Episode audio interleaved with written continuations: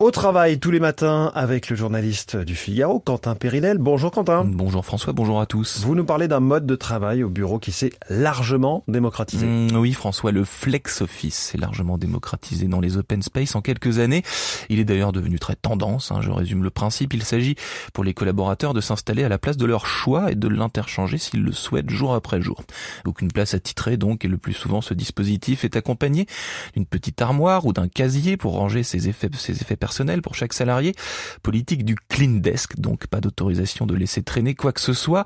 On s'installe sur un bureau vide et le soir on le laisse vide et propre. C'est ainsi ce fonctionnement dont l'une des utilités non négligeables est de gagner des mètres carrés, ne l'oublions pas, plaît à certains et beaucoup moins à d'autres. Certains vendent ses côtés pratiques, souples, voire conviviaux, quand ces détracteurs accusent le flex office de voler l'âme des entreprises et de leurs bureaux et que cela génère des espaces très impersonnels, très froids. Donc beaucoup d'émotions euh, contraires. Le flex office office concerne euh, quelle part d'actifs? Alors cela concerne, vous vous en doutez déjà, les salariés qui travaillent dans des bureaux. Hein. En 2021, cela représentait environ 16% des entreprises qui disaient avoir adopté le flex office. Plus de la moitié des entreprises envisageaient de s'y mettre. Hein. Ce chiffre date de 2022.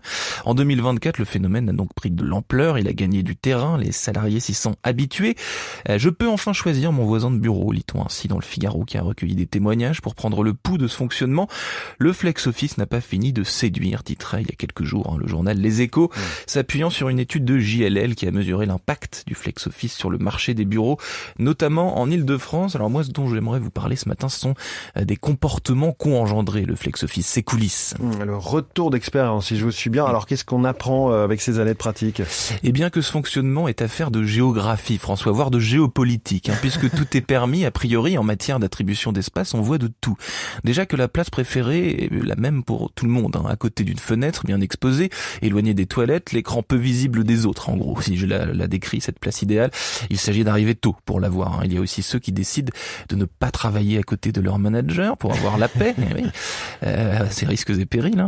Le manager, d'ailleurs, aime souvent s'auto-attribuer la même place, généralement au milieu du plateau, au milieu de ses équipes. En bref, même euh, en flex office, il y a sur le papier, dans les faits, on retrouve des instincts très primitifs des êtres humains. Il est fréquent, par exemple, que le télétravailleur en flex fasse exprès de laisser une veste sur le dossier d'une chaise mm. ou une tasse sur la table, une façon discrète mais tacite de dire cette place est la mienne. Oui, c'est ce qu'on appelle passif-agressif. Et oui, voilà. Dans certaines entreprises d'ailleurs, cet instinct primitif a tellement repris le que les salariés ont jeté l'éponge et se sont mis d'accord sur l'utilisation exclusive d'une place, chacun la sienne. Le monde d'avant peut parfois lui aussi reprendre ses droits. Parfois ça ne marche pas du tout, effectivement. Merci beaucoup Quentin Périnel et je vous dis à demain.